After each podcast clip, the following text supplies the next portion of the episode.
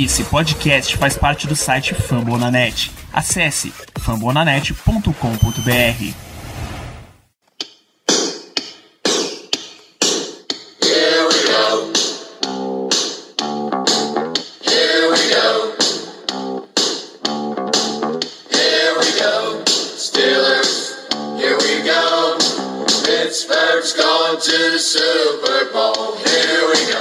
bem, pessoal, estamos começando mais uma edição do Black Yellow Brasil Podcast, episódio número 151 desse seu podcast falando do Pittsburgh Steelers para todo o Brasil, direto de famonanet.com.br, Spotify, iTunes, Deezer ou da sua cartelinha de draft. Você está avaliando prospectos. Eu sou Danilo Batista, seu host mais uma semana. É bom estar de volta gravando esse programa. Acho que é a última vez que a gente sentou para fazer uma gravação dessa já tem mais de um mês. E para participar desse programa comigo tá na chefia, seu Ricardo Rezende. Seja bem-vindo de volta. Uma satisfação estar aqui na mesa junto com o amigo Danilo para falar sobre esse programa de hoje que tem tudo para ser muito especial. Ouso falar que tem tudo para ser um dos mais especiais que a gente já gravou e que é uma figura que com toda certeza tem que ser mais divulgada perante a NFL. É uma das grandes figuras da história da liga e eu espero que você, amigo ouvinte, possa aproveitar esse episódio com muita atenção sobre a história desse homem. É isso, uma das figuras mais subestimadas, porém mais importantes da história do futebol americano como um todo. A gente vai falar de William Goldwyn Nunn Jr., o popular Bill Nunn. Ele que é nascido em, na Pensilvânia, Homewood, mas é basicamente crescido em Pittsburgh, é um uma região próxima, a Grande Pittsburgh, região metropolitana de Pittsburgh.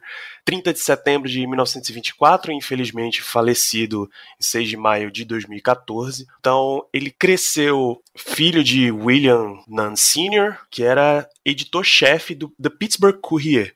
O Pittsburgh Courier, ao contrário do, por exemplo, do Pittsburgh Post-Gazette, era um jornal negro, uma das publicações negras mais influentes de todo o país, de todos os Estados Unidos.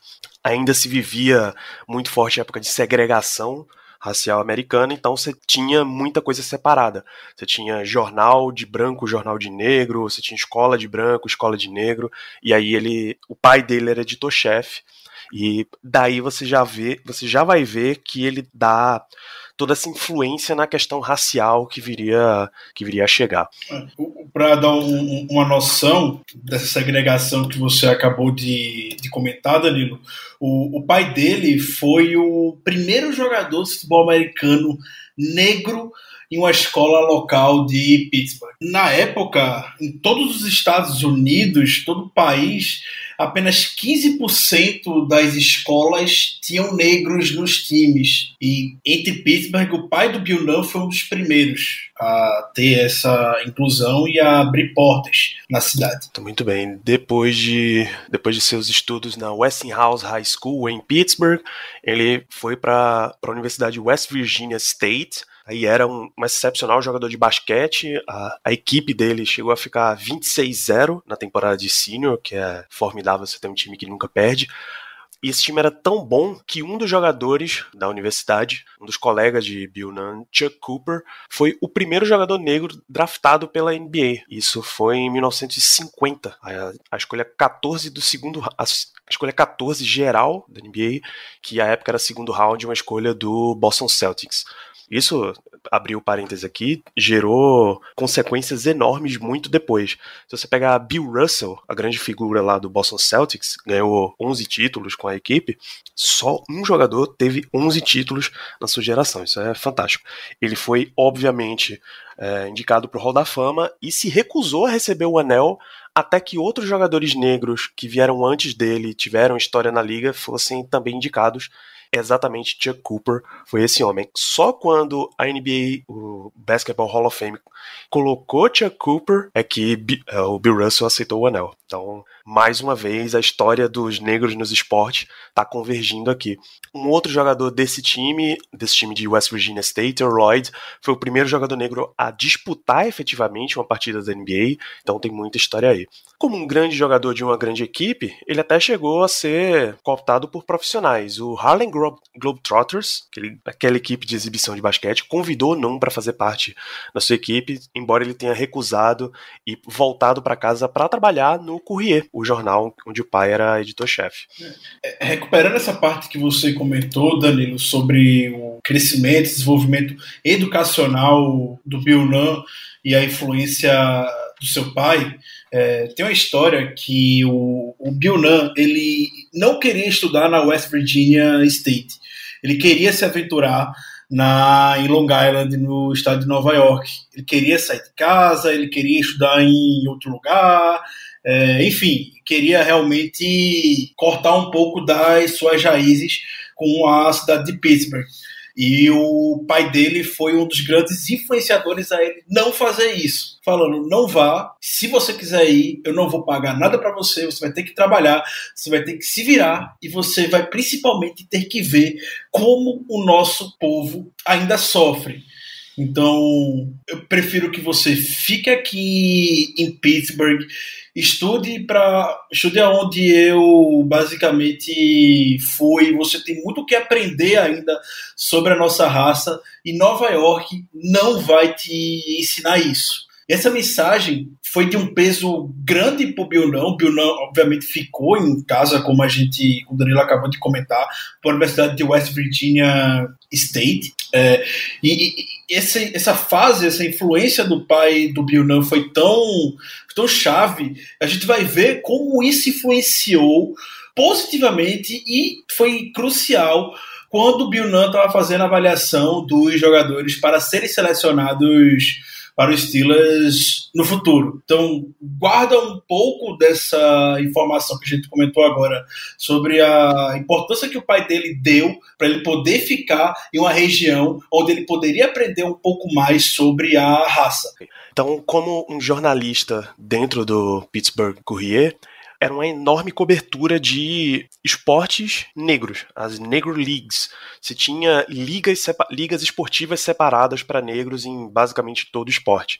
Enquanto não, te, enquanto não rolou algumas integrações, como aí você vai para momentos históricos, o Alabama tendo running back negro, colocando para jogar, é, o Rams sendo forçado a aceitar Kerry Washington de UCLA Kenny Washington, de UCLA, Kerry Washington é a atriz. O Rams sendo forçado a aceitar Kenny Washington, running back de UCLA, se ele quisesse completar a mudança de Cleveland para Los Angeles.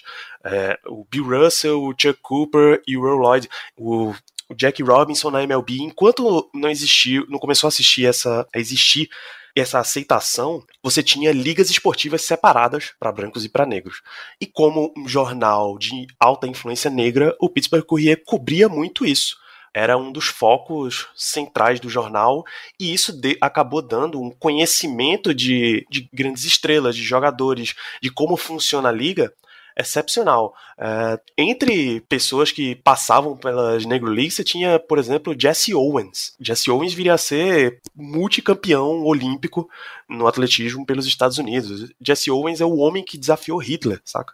Que ganhou, ganhou medalha de ouro nas Olimpíadas de Munique e, deu deu a confusão na cabeça do Hitler. Então, ele tinha todo esse conhecimento, ele foi sendo promovido dentro do, dentro do jornal, de jornalista, de escritor sobre esportes, para editor da, do caderno de esportes, até editor-chefe quando o pai se aposentou em 1960. Essa, oficialmente, essa separação é, universitária brancos e negros, de universidades brancas e universidades negras, veio acontecer em 1964, um, o ato de direitos civis nos Estados Unidos. Porém, você já deve ter assistido uma penca de filme em que os locais recebiam pessoas negras, atletas, estudantes negros, mas não necessariamente aceitavam, a segregação continuava lá dentro. Tá? Uma das, das publicações históricas dentro do Pittsburgh Courier era o Black College All-America Team. Eles elegiam a seleção do ano dentro de universidades negras. E aí a participação de Bill Nunn dentro, dentro da redação e o conhecimento que ele tinha desse tipo de, de jogadores de universidade acabou chamando a atenção do Pittsburgh Steelers acabou chamando a atenção de Art Bruni, que era amigo de, de Bill Nunn Sr., e entrou em contato para que Bill viesse a trabalhar como um olheiro dentro dos Steelers. Isso é 1967. A princípio, ele foi contratado, o Art Jr não gostou da ideia, porque essa seria uma forma do pai estar tá dizendo para ele o que é que ele teria que fazer lá dentro. Mas aí eles sentaram para conversar, arte pai, arte filho e o Bill, e coisa de 10 minutos eles já estavam se entendendo, já viram que todo mundo ali estava na mesma filosofia e começaram a avaliar dentro deles o que é que o Steelers está fazendo de errado. A gente precisa lembrar que até então o Steelers era uma franquia terrível, era uma piada da liga. O que é que eles estavam fazendo de errado? O que é que eles podiam começar a trabalhar para melhorar essa situação? e começar a bolar estratégias para isso. Então, já começa aqui, em 1967, o processo que iria construir a vitória, a dinastia dos Steelers. E, e o, o Bill Nunn, ele foi o primeiro profissional olheiro negro na história da NFL. Foi o primeiro a entrar efetivamente é, numa função um pouco mais estratégica dentro do time de futebol americano. Ele ficou realmente dois anos ainda meio que conciliando de função como editor do jornal, até a chegada do Chuck Noll, quando o Bill ficou efetivado como olheiro full-time do, do Pittsburgh Steelers. É, e, e, uma das primeiras coisas que o Bill fez com, como olheiro efetivo do Steelers foi olhar justamente para a região sul do país, onde tradicionalmente, até então, muitos times da NFL não olhavam, justamente pelo fato de dessa toda essa segregação que a gente comentou agora. Mas eram regiões que tinha talento. O Bill Nunn, vivia viajando os Estados Unidos conversando com atleta negros, era muito próximo do Jack Robinson, por exemplo, que o Danilo comentou agora há pouco. E era comum, e tem até uma história que o Bill Nunn compartilhou em entrevista lá em 2007, que a, a ficha dele caiu muito, a ficha dele vivia caindo dentro da segregação, que ele estava indo cobrir um, um treino de equipe de beisebol, não me recordo agora, desculpa qual era, e ele estava no ônibus viajando. E aí ele entrou no ônibus normalmente, não existia mais segregação para separar de lugar, por exemplo, que brancos têm que ficar num tal lugar, negros em tal lugar, ou não poder ir no mesmo ônibus. Então, podiam dividir o mesmo espaço e quando ele entrou no ônibus, ele sentou e começou a conversar com o motorista. O motorista começou a conversar com ele de boa, tranquilo, normal. Quando ele se levantou e olhou para trás, o Bill Nunn, ele notou que na frente só tinham brancos e no fundo só tinham negros. E na hora ele perguntou: ah, Você quer que eu mude de lugar aqui? Tá tranquilo? E o motorista do ônibus foi super assim, super tranquilo. Não, fica aqui, tá conversando, tá, tá tranquilo. Não, não tem isso, não é para ter isso aqui dentro, não. Então, mesmo com segregação tendo, entre aspas, acabado, ainda era um reflexo muito grande nos Estados Unidos. E a partir do momento que o Bill não, uma figura negra, entrou efetivamente no Room de uma equipe de futebol americano, é, isso já por si só já começou a abrir portas. E, e o Nunn, com conhecimento gigante de causa, de viajar o país todo, de ir muito para o sul dos Estados Unidos. Ele sabia que tinha muita gente boa lá, muitos atletas bons, só não eram vistos. Então imagina quantas pessoas, quantos atletas, quantas vidas não poderiam ter sido mudadas até a década de 70 se simplesmente as outras equipes existisse toda essa questão racial não se atentasse a ir apenas visitar e conhecer esses jogadores de universidades menores. A gente vê caso no Steelers, os amigos já tiveram a oportunidade de ouvir um episódio nosso sobre o Joe Green, que era da universidade muito pequena no Texas. E é o maior jogador, o maior atleta da história do, do Pittsburgh Steelers, entendeu? Isso, só existem duas camisas aposentadas no Steelers e uma delas é de Joe Green, que veio da Universidade North Texas State. Quantas pessoas que hoje não. Hoje eu acho que não é nem da primeira divisão do, do college football, mas enfim. É, tem histórias que ele conta, tem uma entrevista dada, pro, dada pelo Bill Nunn para Chuck Finder do Post Gazette em 2006, que hotéis até, até mais ou menos ali a década de 70, na verdade ainda dentro da década de 70, é, separavam os quartos do térreo para cima para os hóspedes brancos e do térreo para baixo dos hóspedes negros. Ele, uma pessoa espirituosa, já entendendo como é que funcionava aquele sistema todo, ele sempre pedia uma, um quarto com vista para a piscina, mesmo sabendo que ia ser no subterrâneo que obviamente, provavelmente devia dar uma vista para o motor da piscina para ele. É, grandes atletas, até o Roberto Clemente é uma grande figura de integração de atletas latinos na MLB. Foi um grande jogador do Pittsburgh Pirates. Tem uma estátua dele na frente do PNC Park. Quando ele foi para Pittsburgh, ele morava em bairros de comunidade negra. Nat King Cole, o grande artista americano, quando ia tocar em Pittsburgh, o, hotel, o grande hotel da cidade recusou a estadia dele porque ele era negro. Teve que procurar um outro hotel que, que o aceitasse. Então, a segregação era muito, muito pesada. Você vai ver N exemplos disso. E aí o Steelers começa, começa a observar esse tipo de coisa. Não vou dizer que é, que é necessariamente porque o time tinha um instinto de integração. Pode ser simplesmente o, o aspecto do existe aqui uma vantagem competitiva que a gente pode tirar que outros times ainda não estão observando. Tá? Então, no fim da história, eles observaram jogadores de universidades negras e começaram a contratação. Então, o Bill Nunn era um, um olheiro que dividia as funções, como o Ricardo falou, entre trabalhar para o jornal e trabalhar para os Steelers, até que, quando o Chuck Noll foi contratado, ele foi promovido a olheiro em tempo integral. Né? E aí é que começa a, a parceria, essa união de filosofia.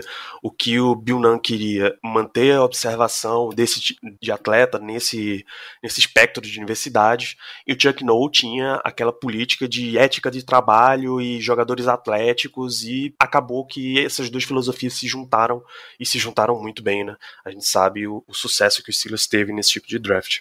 Sim, sim. O, o que chamava muita atenção no Bionan e você comentou a respeito da história da família Rooney e gerou certa discussão se contratava ou não um, um jornalista para isso, para ocupar a função como olheiro parcial do Steelers, podemos dizer, era que o Bionan tinha um, um poder de relacionamento, um poder de influência com técnicos de futebol negros pelo país muito forte. Ele cativava as pessoas, ele sempre foi uma pessoa assim, um jornalista que gostou muito de conversar. A gente viu o exemplo, comentei agora há pouco, de dele conversando com o motorista do ônibus, e isso ele levava basicamente para todas as áreas da, da sua vida. E isso para o trabalho de olheiro, de scout, foi algo essencial. Tem uma história que eu vi agora, não tinha, nunca nem tinha parado para pensar.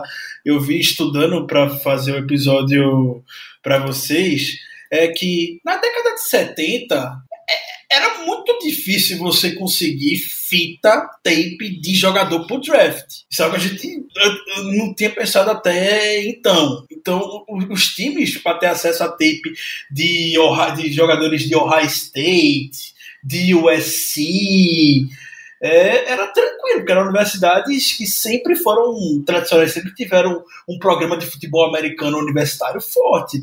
Então, eram recheados de fitas para analisar desses jogadores. Mas não tinha fita de North Texas, foi de onde o Joe Green veio. É difícil você encontrar um, uma, uma informação dessa, muito se você não for pessoalmente viajar pelo país para poder ver, ver pessoalmente o jogador. E, e aí a gente começou a ver jogadores sendo selecionados para Steelers universidades que eram desconhecidas. A gente vê o John Stewart, que era de, que era de Alabama A&M. Então é Alabama do Nick Saban, é Alabama A&M. A gente vê o Mel Blount de Southern University, nunca ouvi falar. A gente vê o Wellesley Greenwood de Arkansas Pine Bluff. É o nome da universidade do Alice Greenwood. Arkansas Pine Bluff. O Ernie Holmes veio de Texas Southern.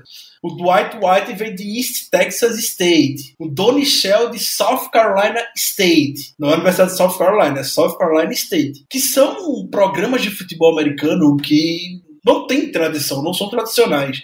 Não eram naquela época, muito menos são atualmente se na era da informação a gente tem acesso aqui no Brasil a ver os, os mais diversos jogos de futebol americano universitário, ver os mais diversos filmes de jogadores, é muito difícil que você vê um jogador dessas universidades hoje sendo escolhido no draft tendo algum tipo de destaque.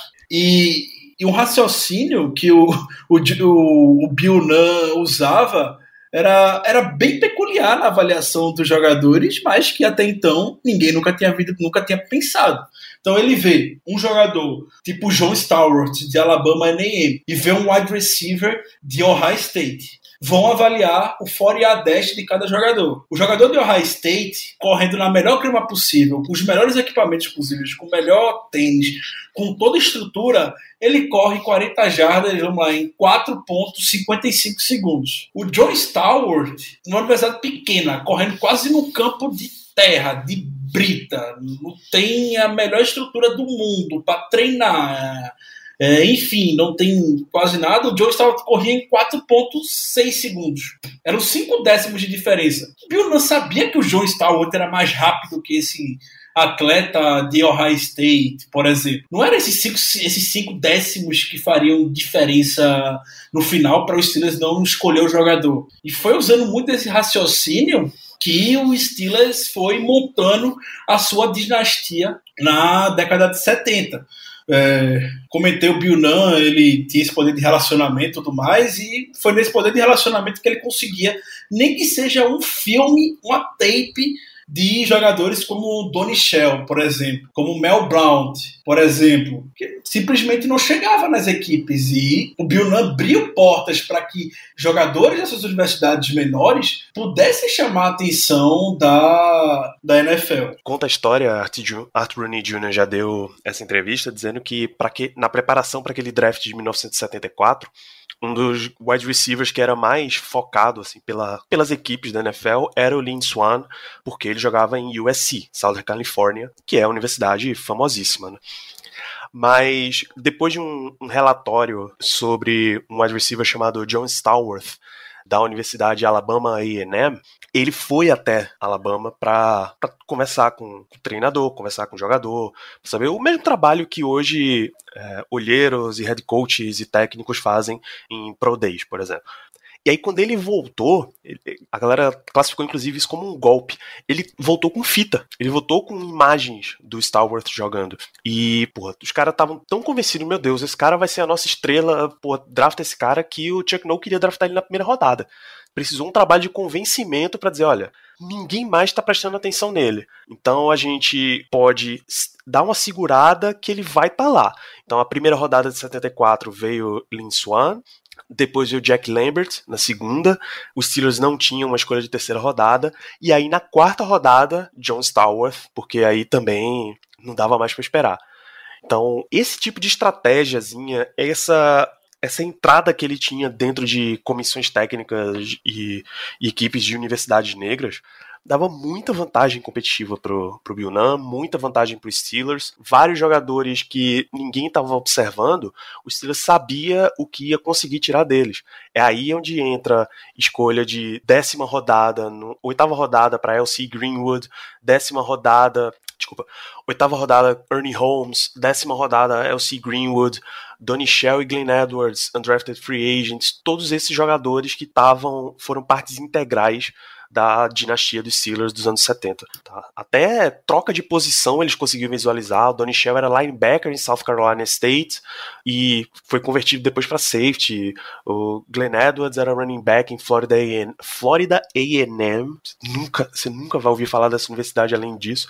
E eles foram sendo moldados para o projeto que o Steelers estava construindo.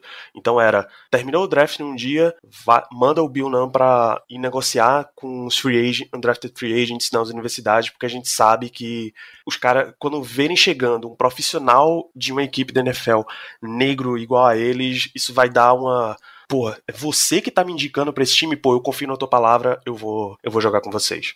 E, e, e essa, essa história do draft de 74 na pra primeira escolha entre o Lee Swan e o John Stewart, ela é, é bem famosa nos bastidores da NFL. Porque realmente ninguém convencia o Chuck Noll que a escolha naquele momento tinha que ser o Lee Swan. E as equipes tinham 15 minutos para fazer a, a, sua, a sua seleção o tempo estava passando e o pessoal no War Room tudo debatendo, todo mundo fazendo um trabalho intenso de convencimento para que o Steelers selecionasse o Lee Swan, porque o John Stewart possivelmente poderia estar disponível no draft. Mas o Chuck Noll, como a gente já apresentou aqui, teimoso, cabeça dura, bateu o pé de que queria o John Stewart. Tinha que ser o John Stewart na primeira rodada. E faltando 5 segundos, a escolha seguinte era do Dallas Cowboys. O Dallas Cowboys já estava assim, prontinho para escolher o Lin Swan, o, o Jill Brandt, que era o que era olheiro na época do Dallas Cowboys e uma da, também um dos grandes olheiros da história da NFL. Como falou isso, falou que a gente já tinha escrito o nome do Lin Swan no papel e já ia selecionar ele.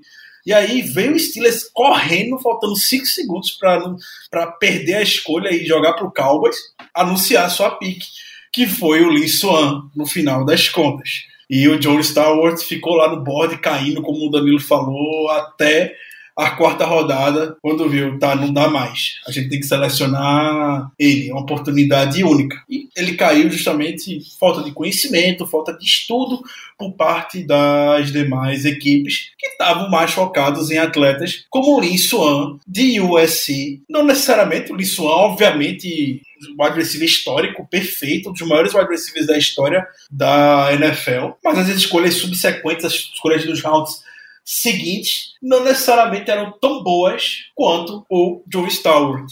E aí a gente chega nessa classe de 74 que foi histórica, que especialistas, não no mundo do futebol americano, mas no mundo dos esportes, falam até que seja o melhor recrutamento já feito na história de uma equipe esportiva. Porque a gente tem simplesmente cinco Hall da Famas do Steelers. A gente tem o Lin Swan, que foi escolha de primeira rodada. A gente tem o Jack Lambert, que foi escolha de segunda rodada.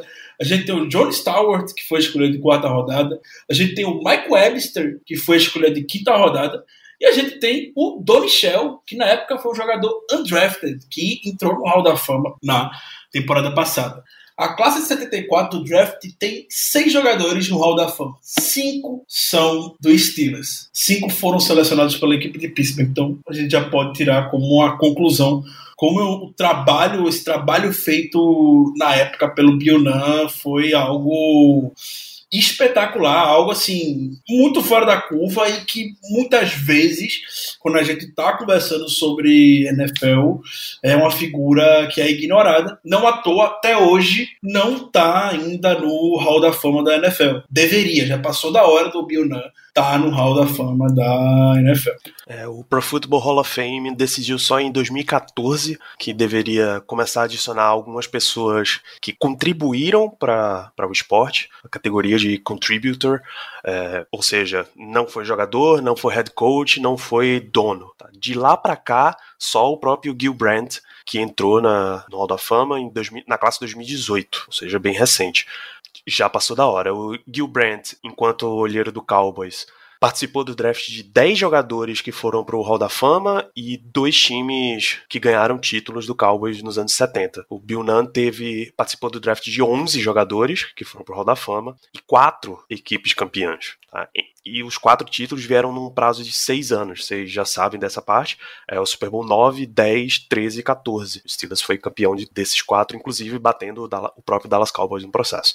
Então, inclusive, a gente sabe que. Inclusive, os encontros que a NFL faz. O Steelers venceu o Dallas Cowboys com touchdowns do Linson, que era a escolha do Cowboys no draft de 74 se não houvesse todo o trabalho de convencimento com o Chuck Noll que tinha que selecionar o Swan naquela hora. Pois é, e você vai ver de novo, porque invariavelmente esse jogo vão dar um jeito desse jogo ocorrer, mais homenagens a essas duas gerações de Steelers e Cowboys no Pro Football, uh, no Pro Football Hall of Fame Game, que é vai ser justamente Steelers e Cowboys. Pelo lado do já que pelo lado dos Steelers, o Donny Shell e Donny Shell, o Bill Cowher e o Troy Polamalu foram colocados, entraram pro Hall da Fama na classe 2020. O, o Cowher e o Shell na classe de Centennials, a classe especial extra para botar um monte de gente no Hall da Fama, e o Troy Polamalu na classe da era moderna. Eu só esqueci quem entrou pelo, pelo Dallas Cowboys. Ah, foi o, foi o Jimmy Johnson, o head coach. E deve ter tido mais, mais uns jogadores também. Então, Steelers e Cowboys vão fazer o, vão fazer o jogo, se caso esse jogo realmente ocorra. E muito certamente vai ver muitas cenas, é, recepções, a recepção lendária do Lin Swan no meio do jogo. Você com certeza vai ver na exibição desse jogo do Hall of Fame Game. Que tá marcado pro quê? Último, último final de semana de julho, né? Perfeito. Até então, sim. Inclusive no dia dessa gravação, dia 10 de junho, o Pro Football Hall da Fama, Hall da Fama confirmou ainda que o jogo vai acontecer. Tá passando pela situação atual da pandemia do coronavírus, mas o jogo segue marcado. É, na verdade, ele está dia 6 de agosto de 2020 no estádio do Hall da Fama em Kenton, Ohio. Então, continua, muita, continua muito forte a campanha para que esses jogadores para que o Bill Nunn entre para o Hall da Fama e até para que mais jogadores dessa época entrem para o Hall da Fama. Você pode esperar que assim que Donnie Shell participar da cerimônia, ele vai abrir uma campanha para que L.C. Greenwood, por exemplo, entre pro Hall da Fama também. É, tá certo que é um monte de jogador da mesma equipe e o Hall da Fama tem um, um probleminha com isso, mas, bicho, você não tem como negar a importância histórica desse tipo de jogador. Né? Então, entre nesse, todo esse tipo de trabalho de scout e em 1970 ele foi promovido de scout part-time para assistente de assistente do diretor de pessoal. O diretor de pessoal à época era o próprio Rooney Jr., né? Sim. Certo, exatamente. Então ele foi promovido para assistente de Rooney Jr. e a, nessa posição ele ficou até exatamente Arthur J. Rooney Jr. Nessa posição ele ficou até 1987 quando ele chegou para conversar com a, com a diretoria, disse: Olha, tá bom já, né? São 20 anos dedicados aqui à franquia, eu acho que eu já posso me aposentar. Quando ele foi convencido a continuar trabalhando dentro dos Steelers, continuar trabalhando, voltando para a posição de olheiro num trabalho part-time.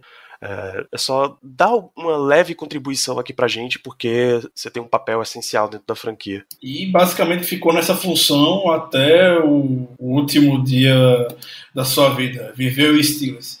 O Bill Nunn pode falar de forma orgulhosa que ele viveu os seis títulos até então da franquia. Que ele sempre estava realmente ao redor, dando a sua contribuição que não necessariamente passa por ter que ir todo dia ao, às instalações do Steelers.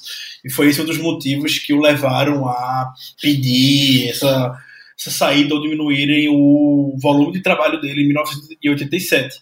E ele comentou em uma entrevista que foi uma época até mais cedo do que ele queria, mas que também ele não estava mais com desejo de ficar viajando todo o país, e essa é uma das principais funções de um de um olheiro viajar todo o país ficar conversando. Ele não estava mais à disposição de viajar, porque essa função não necessariamente começou quando era olheiro. Ele já fazia muito esse trabalho pelos Estados Unidos quando ainda era jornalista, mas ainda ficou contribuindo até o, o fim da sua vida com o dia a dia do Pittsburgh Steelers e deixou legado. O legado que o Bill Nunn deixou para a NFL é importantíssimo. Foram 20 anos de contribuição como olheiro, diretor de pessoal, mais 27 anos como um olheiro depois da sua carreira semi-aposentado. Então, é, é realmente uma figura essencial na construção dos Steelers é uma figura essencial na construção da NFL e até na integração entre na integração racial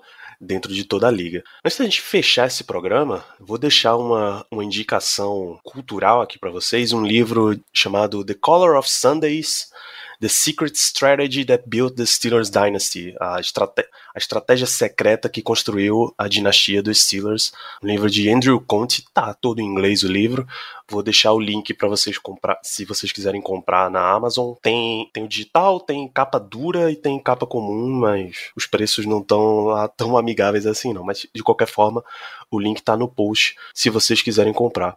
É, realmente, é, o Andrew Conte foi um repórter que trabalhou bastante junto com, com Bill e aprendeu muito com a, a filosofia dele e resolveu contar como é que funcionava essa visão jornalística, essa visão de integração na sociedade que ele tinha e todo o espaço que foi aberto para ele. Então, Color of Sundays é, é uma obra essencial se você quiser conhecer a história dos Steelers, a história da NFL e vem muito, vem muito a calhar nesse momento em que a gente está falando tanto na história do mundo de integração racial. Né?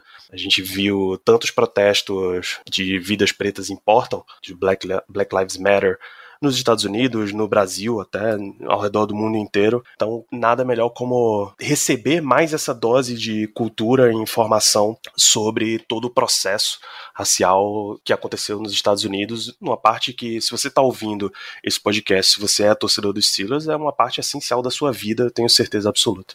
E já que você puxou um pouco esse lado de curiosidade, esse lado cultural, Danilo, também tem uma que eu gostaria de compartilhar sobre a vida do Bill, Bill Nunn, mas sobre o filho dele, que algumas pessoas possam conhecer. Se você botar no Google o nome Bill Nunn, vai aparecer primeiro ele, então não confunda que o Bill Nunn que vai aparecer no Google provavelmente é o filho do Bill Nunn que a gente fez o episódio agora que é o ator americano. Ele ficou, ele ficou conhecido por muitos filmes que trabalhou junto com o, o Spike Lee e ele também fez o filme, a trilogia do Homem-Aranha, do início desse século, início dos anos 2000. O Homem-Aranha do Tobey Maguire, enfim, a, a trilogia foi aclamada no cinema, fez muito sucesso na época. E o papel do Bill, do Bill Nunn, ator no filme, foi o editor do jornal, Robbie Robertson. E o Robbie Robertson foi uma das primeiras figuras negras da história do mundo de quadrinhos. Um dos primeiros personagens negros que surgiram. Coincidentemente, ele era um editor de jornal, assim como o pai do Bill Nunn é, foi no início da sua carreira. Então é, entre aspas, um easter egg nesse universo do Homem-Aranha do Tobey Maguire é, que vale a pena compartilhar e ver como são como são as coisas. Né? A gente muitas vezes pensa que já tem um caminho, muita coisa em aberto. A sociedade como um todo pensa que a presença, você está falando agora das, das vidas negras, já está firmado na sociedade, mas ainda tem um caminho muito longo a gente percorrer. Os últimos fatos que aconteceram só, só prova isso. E a gente tá falando num episódio trazendo esses fatos, coisas de 40 anos atrás, não é nada na história. 40 anos, entendeu? E a gente tá caminhando, a gente vê toda essa segregação ainda hoje, como no caso do George Floyd e todos os fatos recentemente que infelizmente vieram a acontecer no Brasil. Bom, se tem mais fatos pra gente trazer do Bill, não, a gente encerra o programa. Eu acho que tá de excelente tamanho, a gente pode fechar. Não, comentei tudo do Bill Nunn. Então é isso, gente. Essa foi a história de, de Bill Nunn. Continuem acompanhando e continuem conhecendo uma das, das figuras essenciais para o Steelers que você conhece hoje. Tá? Sem, sem ele não existia aquela dinastia, sem aquela dinastia você dificilmente estaria torcendo para o Steelers porque seria uma, uma franquia completamente diferente. Vamos fechar esse programa, Ricardo. Suas considerações finais, despedida da nossa audiência. Muito obrigado por mais um programa. Obrigado, Danilo. Foi, foi, foi muito bom gravar esse episódio, ainda mais no, nos tempos que estamos vivendo é, atualmente já era uma pauta que a gente tinha alguns programas para gravar, de alguns anos, quando a gente tem esse curto espaço de tempo para fazer programas sobre grandes figuras da história do Steelers. Felizmente, a pauta do Bionan veio se encaixar com a atualidade e trazer esse programa muito pequeno reconhecimento por todo o trabalho que ele fez. Então, obrigado, espero que vocês tenham gostado. E é um típico episódio que, se você quiser, convido você, na verdade, a divulgar para fãs de futebol americano. Não é uma história que necessariamente esteja relacionada ao Steelers. O Steelers pode ser a atração principal, mas o, o, o Bill Nunn é uma figura eterna para a NFL. Então, mostre para o seu amigo, compartilhe com alguém a história do Bill Nunn, pergunta se ele conhece, mostra a importância dele, todas essas histórias que a gente compartilhou agora, porque sem dúvidas é um dos grandes nomes na história da NFL. Um grande abraço. É isso, gente. Aproveitem esse momento que vocês estão já conhecendo a história do Bill Nunn, vão atrás da história de outras grandes grandes figuras negras da, da NFL, porque deixa eu te contar um segredo, ninguém vai contar para você não, tá? Se você não for atrás de, de histórias como a do Ernie Davis, uh, o Cleveland Summit, a reunião lá do Jim Brown, do Muhammad Ali, do uh, carinha Leo Alcindor, que depois viria a ser carinha do Jabá, ninguém vai te contar, Bill Russell, ninguém vai te contar essas histórias não. Vão indo atrás e adquiram mais conhecimento. Além disso, eu espero que vocês tenham, continuem se mantendo seguros e saudáveis. Ainda não, apesar do que os governos estão dizendo por aí, ainda não passamos o momento da pandemia, não é hora de quebrar isolamento. Se você puder, continue na sua casa e continua se mantendo seguro. A gente se vê no próximo episódio. Continua também acompanhando lá, no, lá nas redes sociais, Twitter, Instagram e Telegram, BlackYellowBR, fambonanet.com.br barra BlackYellowBrasil. E a gente se vê no próximo episódio daqui 15 dias. Um grande abraço e até lá.